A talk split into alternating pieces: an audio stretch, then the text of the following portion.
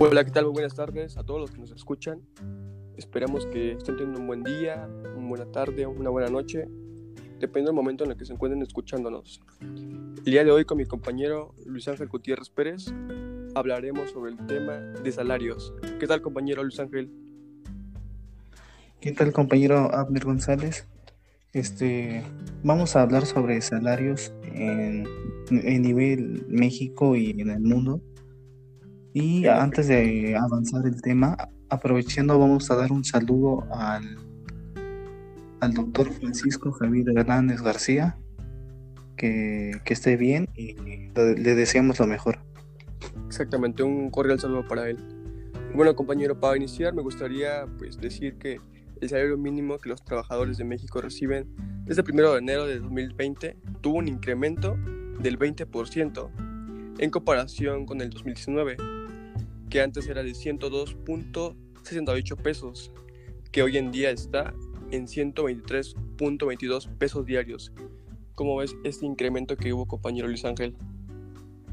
Pues así es, compañero. El salario del año 2019 es poco baja y ya este año 2020 hubo un poco de mejora, aunque no es la gran cosa, pero sí hubo una mejora económica para, para las familias. Coincido contigo. ¿Te parece si nos puedes explicar eh, la diferencia entre un sueldo y un salario, compañero?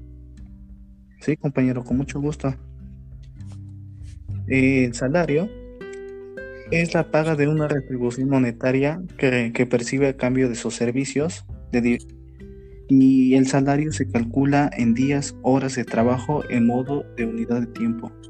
Y sueldo es la remuneración de, de paga fija que percibe la persona de una, de, de, por parte de su desempeño de un servicio de un tiempo determinado. Que muy, me quedó muy claro, compañero.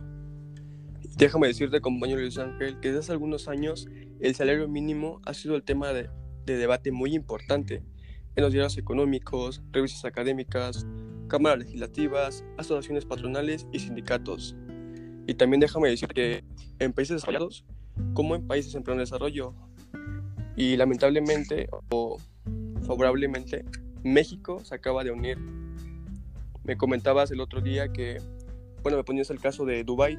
¿Qué te parece si lo, lo explicas?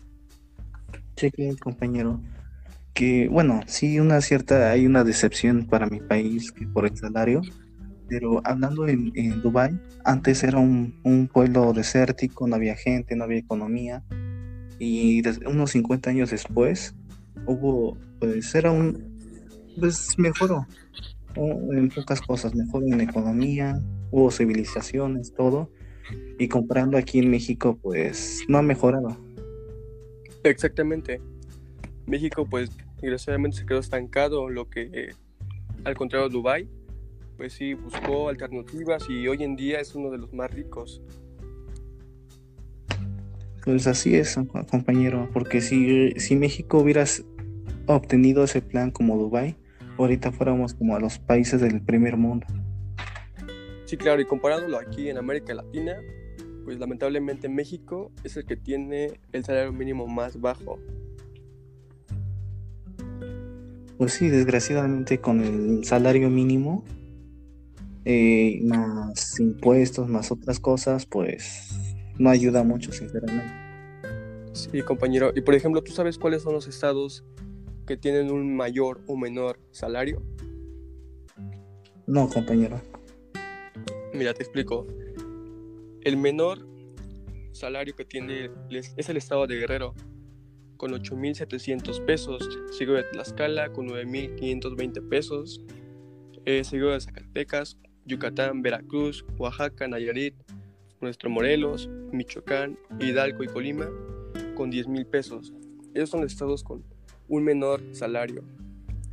Y bueno, compañeros, los que tienen un mayor salario es Nuevo León con 15.000 pesos, Campeche con 14.957 pesos, Ciudad de México con 14.470 pesos. Y le sigue lo que es Querétaro, Baja California Sur, con 13.000 pesos. ¿Cómo ves ese dato, compañero Luis Ángel? Pues así es, compañero. Desgraciadamente, como como profesionistas en grado de licenciatura, o doctorado. Y eh, con ese salario es muy, muy bajo. Y sabías que hay un dato muy, muy, muy curioso. Que ahorita somos eh, de los peores en, en que en México se paga 191 dólares al mes, en Chile 318 dólares al mes, Argentina 353 dólares al mes, Perú 245 dólares al mes y Brasil 230 dólares al mes. Sí, compañero, o sea, me, como tú me comentas, efectivamente el salario de México es el más bajo en América Latina. Y tú te preguntarás, oye, pero ¿en qué se lo gasta el mexicano? ¿Le alcanzará por lo menos para la canasta básica? Y pues déjame decirte que aquí un dato muy interesante es que el 35.2% lo gasta por alimentos, bebidas y tabaco, el 9.3% por transporte, el 12.4% lo gasta por servicios de, de educación, el 9.5% lo gasta por vivienda, energía y combustible, el 7.4% lo gasta por cuidados y efectos personales, el 5.9% lo gasta por artículos y servicios de limpieza y cuidados del hogar, y el 4.6% lo gasta para lo que son los vestidos y calzado. ¿Cómo ves, compañero, ese dato? Pues es un dato muy, muy, muy interesante que no sabía bueno, a mi punto de vista hay cosas que sí son necesarias gastarlas y pues hay cosas que no, sinceramente. Sí, efectivamente, compañero Luis Ángel. Y bueno, para finalizar, no sé si quieras decir algo, algún otro dato.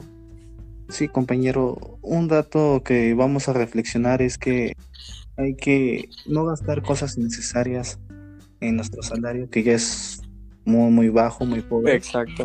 Y hay que saber invertir o ahorrar otras cosas que sí sea productivo para nuestra vida diaria en un, punto presente y futuro. Sí, sí, sí. Y por ejemplo, para todos los jóvenes y pues quieren tener salario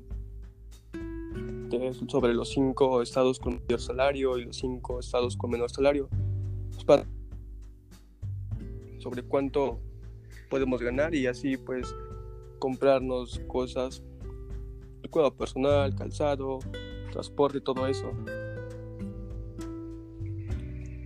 Pues ahí, pues sí compañero, pues ya sería todo y nos vemos. Ok compañero, que tengas una buena tarde, igualmente a todos los que nos escuchan. Hasta luego. Hasta luego.